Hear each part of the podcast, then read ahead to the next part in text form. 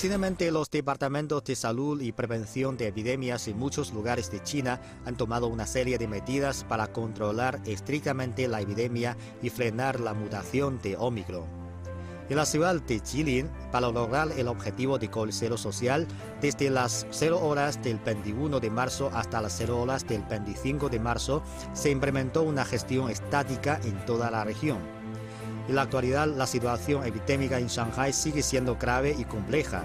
El 27 de marzo, Shanghai agregó 50 nuevos casos confirmados localmente de COVID-19 y 3.450 personas infectadas localmente asintomáticas.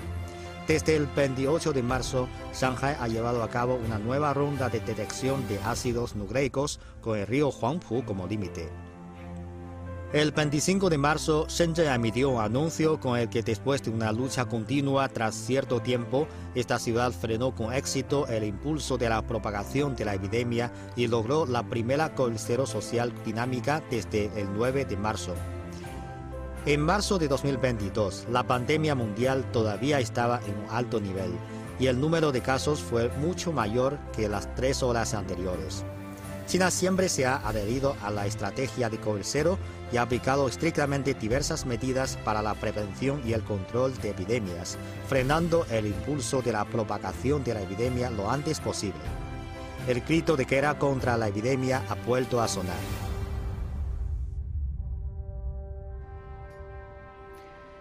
La nueva oleada de contagios domésticos del nuevo coronavirus continúa su expansión en China. Frente al nuevo desafío traído por la contagiosa variante Omicron, varios gobiernos locales del país han decidido elevar su nivel de prevención para frenar la propagación de la epidemia lo más rápido posible.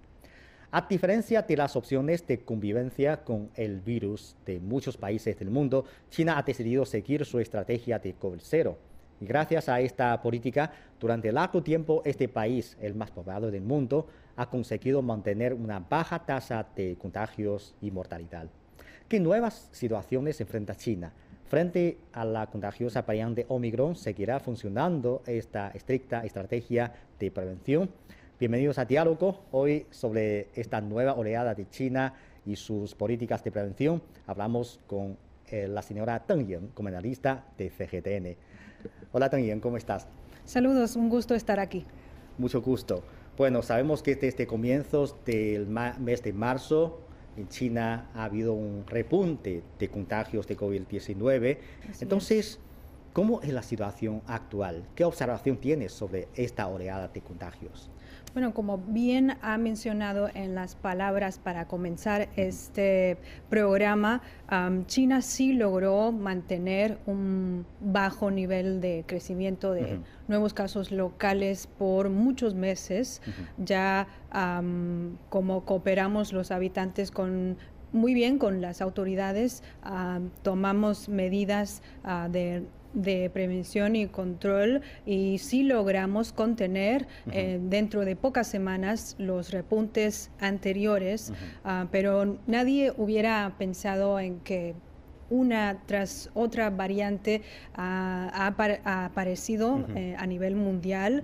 Ah, tuvimos la alfa, la beta, la gamma. La delta sí nos azotó en China también y ahora estamos con la Omicron. Y sí como acaba de hablar, la Omicron ha, ha causado que a, nivel nacional, dentro de China hemos tenido un resurgimiento ah, grave. Eh, nos encontramos en una fase aguda de esta situación pandémica. Del día 1 al día 24 de marzo ah, se han reportado, se habían reportado más de 56 mil casos que afectan a 28 provincias ah, de este país asiático y tomamos solamente a la mega metrópolis Shanghai como ejemplo, ah, en, dentro de una semana sola, la cuarta semana de marzo en Shanghai se reportaron más de 10.000 uh, casos, ya sea uh, los que se presentaron con síntomas o los, que,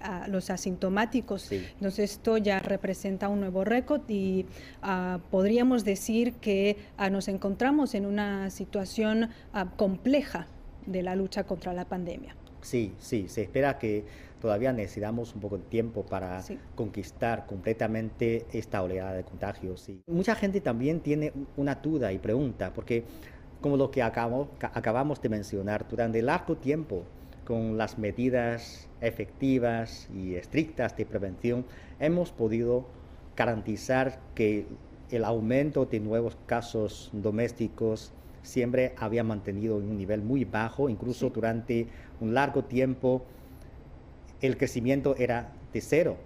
Exacto. ¿Por qué esta vez hay un crecimiento drástico de nuevos casos? Porque eso es diferente de lo que hemos experimentado durante los últimos dos años, ¿no? ¿Qué, ¿Qué, comentarios tienen los expertos eh, médicos de China? ¿Cómo explican esta nueva situación? Sí, definitivamente son muy importantes los los análisis y las opiniones que nos vienen compartiendo los expertos y epidemiólogos en el Internet o a través de los programas de televisión, porque nos hace conocer acerca de estas nuevas variantes. Y según uh, Zhang Wenhong, el experto de enfermedades respiratorias de Shanghai, él ah, indicó hace pocos días, en este mes, presente mes de marzo, que ah, la mutación que se, está propagando en Shanghai en este mes de marzo ya es la segunda generación de la misma Omicron. Esto significa que la R, el número R de esta segunda generación ya es de 9,5, que significa que una persona infectada puede contagiar a 10 más personas. Esto representa una transmisibilidad de 3 a 5 veces mayor que el virus. Uh, desde hace dos años. Entonces, estamos hablando de una variante que se propaga muy rápido. mucho más contagiosa. Sí, mucho más contagiosa y se puede eh, causar portadores asintomáticos porque se están registrando a una cifra mucho mayor que los casos, pacientes con síntomas leves de esta enfermedad. Entonces es ah, aún más difícil para que las, los las comisiones, las, los laboratorios detecten este virus, así que de forma que se está propagando de, muy rápido en diferentes regiones dentro de este país y también a nivel ah, internacional. Entonces, frente a esta situación, nosotros también tenemos que lanzar una serie de medidas y políticas para enfrentar los retos. ¿Qué observación tienes sobre estas medidas que hemos hecho?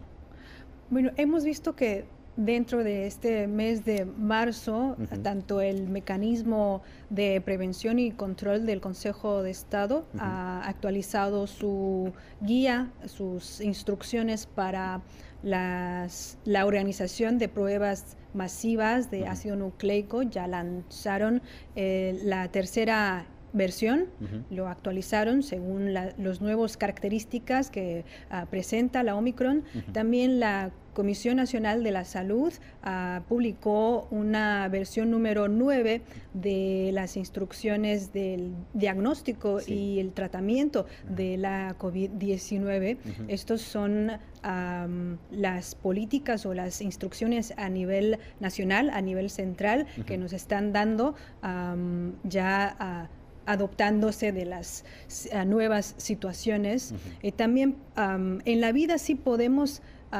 ver que las medidas que se están tomando han sido más, mucho más precisas que anteriores, porque hace, digamos que hace un año, cuando Um, se detecta un caso, nuevo caso de transmisión local en, lugar, en un lugar, la comunidad quizás ah, va a entrar en confinamiento por no se sabe cuántos días. Pero ahora ah, tengo unas decenas de vecinos que tienen una placa en su, en su puerta diciendo que estoy ah, en, en, aislamiento y que ah, rechazo las visitas. Entonces, los vecinos, al ver esto, ya se sabe que esta persona quizás ah, sea un contacto cercano con los casos confirmados, pero tampoco es necesario ahora mismo que que todo el edificio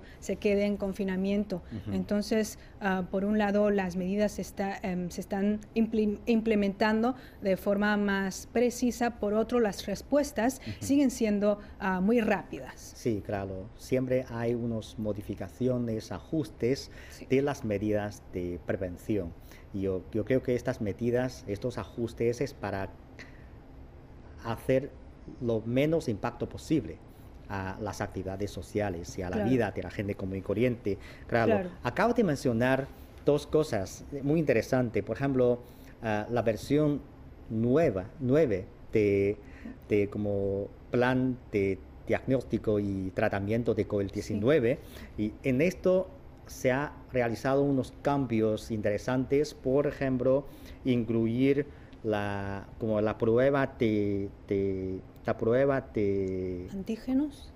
Ah, antígenos. prueba de antígenos y también ha bajado el requisito de alta eh, hospitalaria y otros.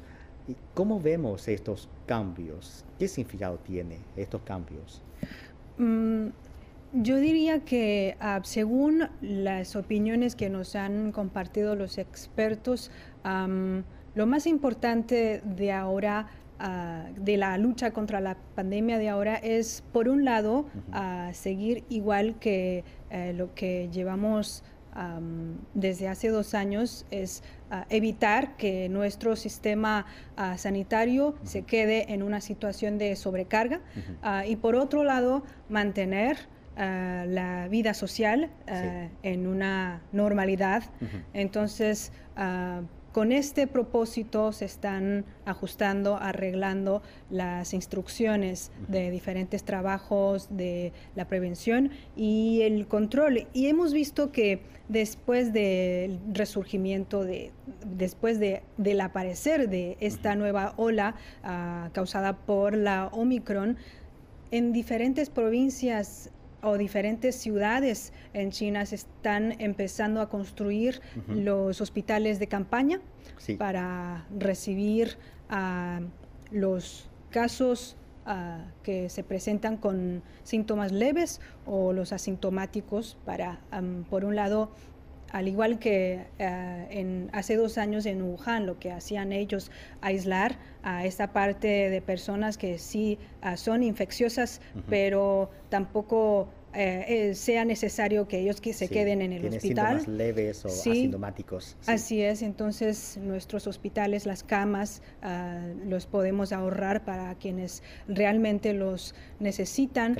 Ah, de esta forma estamos garantizando que, que los, la parte del, grupo ya contagiado del GOVIL se quede aislado del resto de la sociedad. De esta forma podemos garantizar, podremos lograr otra vez un cero COVID en, en, la, en nuestra sociedad. Sí, claro, o, sea, como un COVID cero comunitario. Así es. bueno, desde el brote de la pandemia de COVID-19, China ha insistido en su estrategia de COVID-0, lo que difiere mucho con la opción de convivencia con el virus de muchos países. Entonces, ¿por qué China ha insistido en su estricta estrategia de prevención? Vamos a ver qué opinan los expertos médicos de China y los comentarios de algunos medios extranjeros.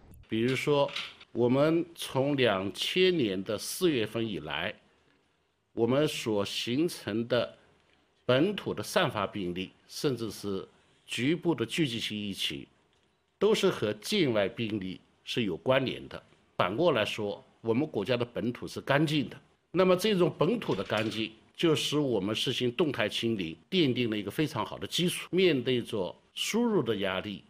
和内部扩散压力的这种复杂、反复、严峻的形势，我们应该坚持动态清零这个总的方针不动摇。今天的防控有可能会很长一段时间内，我们会把病毒抑制在非常低的水平。我们仍然得根据病例数的多少，我们来调整我们现在管控的一些措施。我如果今天拐点了，那你就觉得从此世界美好？我认为不是这么回事。我们可能需要比较长的时间。没有一个国家。战胜这个病毒不需要比较长的时间的，这个不是今天我们一场战役能够结束的，而是需要比较长的时间，我们有足够的耐心，比较的勇气，但是更多的需要的是智慧。Bueno, Deng como lo que acabamos de mencionar, en China siempre hemos estamos adheridos a la política de llamamos como COVID cero, baja con uh, tolerancia con, con, con, la transmisión. Entonces, con respecto a esta política de COVID cero, vemos que en algunos medios occidentales también hay unas voces diferentes, unas dudas, pensando que esta política, por una parte, puede afectar a la economía de China, a algunas entidades económicas de este país, y por otra parte, como China juega un papel muy importante de la, en la cadena de suministro del mundo. Entonces también puede dejar un impacto negativo a la cadena de suministro del mundo. ¿Cómo ve estos comentarios? Bueno, cada uno elige la, el plan, las medidas que más le, le convenga, ¿no es así? Ah, recuerdo que hace un, unos meses el, reconocido epidemiólogo chino Zhou Nanshan en una entrevista contó que a pesar de que ah, contemos con la vacunación y una ah, un, porcentaje, un porcentaje alto de la vacunación en la población, la mortalidad ah, que causará el, este, la COVID puede llegar a un 2%. Ah, esto será ah, una tragedia no solamente para el pueblo de China, sino para todo el mundo. Y ya hemos visto la cifra de muertes y contagiados a nivel mundial. y esta pandemia no ha sido nada leve para la humanidad. Entonces, también recordamos que otro experto ah, de, la, de, las, de las instituciones uh, epidemiólogos, uh, Wu Zunyo, también destacó que aunque sea el porcentaje, aunque sea muy poquito, y aunque sea 0,01% para una población que es de 1.400 millones de habitantes, representará una cantidad grande que, que causará pérdidas de vida para muchas familias. Entonces esta, esta situación, la, el convivir con la pandemia resultará mucho más costoso que ah, la estrategia que se está aplicando en China, que es cero COVID. en fin, esto, las diferentes políticas, las diferentes estrategias que se está tomando cada país, sea como sea, es un equilibrio complejo ah, para cualquier gobierno y lo que ah, China está haciendo según los científicos, según el sector ah, de, expertos en estas enfermedades respiratorias, es lo que está salvando a las vidas de este país. Sí, sí, por lo menos hasta ahora según las experiencias de China, podemos decir que hasta ahora estas medidas de prevención son eficientes y apropiados para la situación de China. Y por los datos económicos parece que también, ¿no? Por ejemplo, el año pasado el crecimiento del PIB de China fue de 8,1%. Esto y también otros datos económicos se han encontrado en un rango adecuado. Y todo esto demuestra que pues estas medidas de prevención de COVID-0 sí que, claro, cualquier medida puede tener un impacto a la sociedad, a la economía, a la economía de un país, pero este impacto está bajo control. Esto es lo que hemos visto. Y hasta ahora la vacunación sigue siendo una medida muy importante según muchos expertos médicos para la prevención y para la lucha conquista final a la epidemia de COVID-19. Hasta ahora, ¿cuál es la situación actual de la vacunación de China y, del resto del mundo? para usted, ¿qué importancia tiene esto? La, bueno, la cifra que hemos tenido hasta el día 27 de marzo a nivel global se han administrado más de 11.170 millones de dosis en todo el mundo. Y en cuanto a China, ah, también se han inoculado hasta el día 24 de marzo 3.246 millones de dosis. Pero ¿cuántas personas ah, han recibido el proceso completo de la vacunación? Es el 88 0,01% de la población. Esto representa 1.240 millones de habitantes. Bueno, la, la parte de, la población que recibió también una dosis de, de refuerzo. Ha sido menor que esta cantidad, pero vamos avanzando. También cabe decir que ah, la vacunación sirve como un fuerte apoyo para garantizar la salud o evitar los síntomas graves y la muerte para el grupo de personas vulnerables como las personas de tercera edad.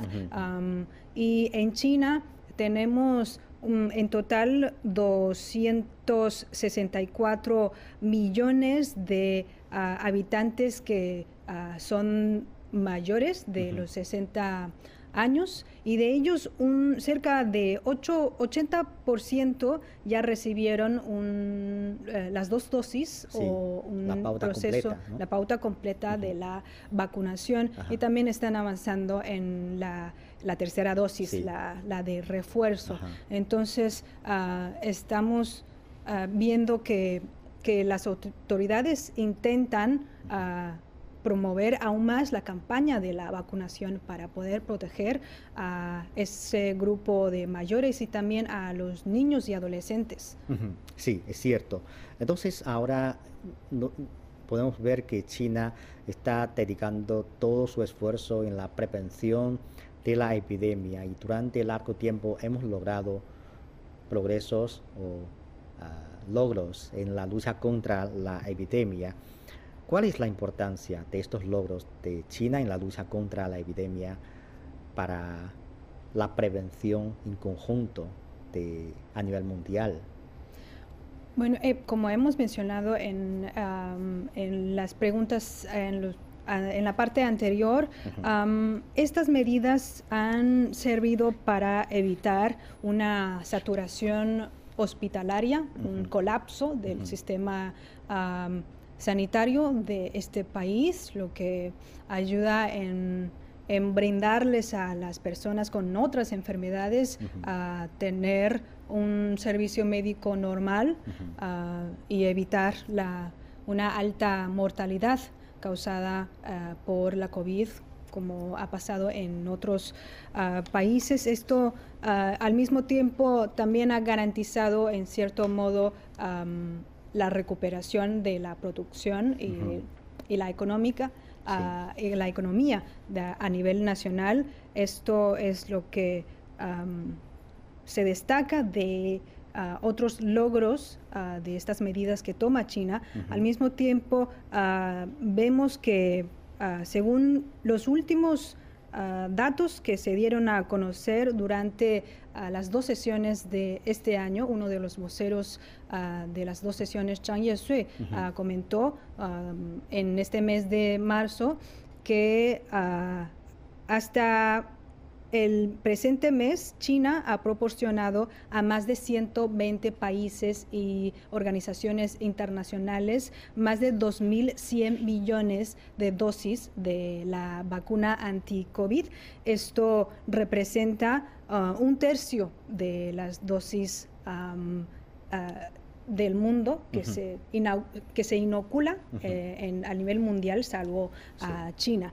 Entonces, también se destacó que ah, la mayoría de los países que China mandó a esas vacunas, esas dosis de la vacuna anti-COVID, han sido a países en vías de desarrollo o países de bajo ingreso. Eso significa que está ah, ayudando en borrar la desigualdad de la distribución de las vacunas a nivel ah, mundial. Exacto, exacto. Ya ahora ya ha pasado más de dos años. O sea, estamos en el tercer año después del brote de la pandemia. Mucha gente pregunta hasta cuándo va a durar esta pandemia y porque también hay voces dicen que este año, el año 2022, será el último año de la pandemia. Claro, eh, eso no quiere decir que el virus va a desaparecer, pero entonces en el año 2022 vamos a terminar esta pandemia a nivel mundial del virus. ¿Estás de acuerdo o qué opiniones has coleccionado en diferentes partes de las opiniones de los expertos sobre este tema? ¿Podemos acabarlo este año? Es la pregunta más difícil porque es, es un... Creo que ni los expertos tendrán la respuesta, no lo sé, pero según los epidemiólogos Ah, de China, por ejemplo, Zhao Wenhong, eh, ha comentado este mes de marzo que ah, de hoy para adelante será ideal ah, que tomemos de igual importancia al mantener la vida, la normalidad de la vida social que la estrategia de cero COVID. O sea, pueden ir avanzando los, los, dos al mismo tiempo. Entonces, a pesar de que no sabemos si va a aparecer otra variante, y tampoco sabemos si esta pandemia va a acabar como una endemia que va a existir por mucho tiempo, pero nosotros contamos con las vacunas, estamos vacunados, que, nos, que no evita la, el contagio, pero sí nos protege de las, de, los, de las síntomas graves y la muerte. Eso es muy importante para, para el pueblo. Ah, contamos con las vacunas, contamos con un sistema sanitario que sí está funcionando y tenemos la capacidad de hacer pruebas masivas de ácido nucleico. Ah, con estos creo que estamos en condiciones de minimizar, de disminuir las influencias que los impactos que nos deja esta pandemia. Sí, sí, yo creo que eh, podemos tener una actitud optimista frente a la pandemia, que ya tenemos unos elementos positivos para luchar contra la epidemia, como lo que acabas de mencionar, la vacunación, estamos avanzando el porcentaje de vacunación, ahora tenemos unas medicinas para tratar la COVID-19, pero al mismo, al mismo tiempo yo creo que también está, debemos que estar conscientes de que todas estas pasadas, estos pasados dos años nos ha enseñado que la lucha contra la epidemia es algo que necesita el esfuerzo de todos.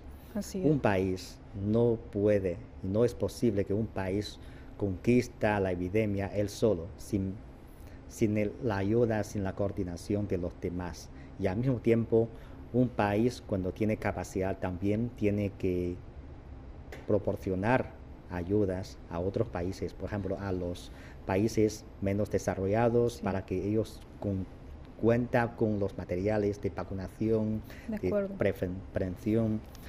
Eso yo creo que es algo que nos ha enseñado esta experiencia de lucha contra la epidemia durante estos últimos más de dos años. Y tenemos que seguir con esto. Sí, bueno. el tiempo buena cara. Buena cara, buena cara. Ok, bueno, entonces eh, con esto terminamos esta emisión de Diálogo. Gracias también por comentarnos. Muchas gracias por Muchas Gracias. gracias. Y a ustedes también les agradecemos por su sintonía y les invitamos a continuar disfrutando de los programas de CGTN Español. Hasta la próxima emisión.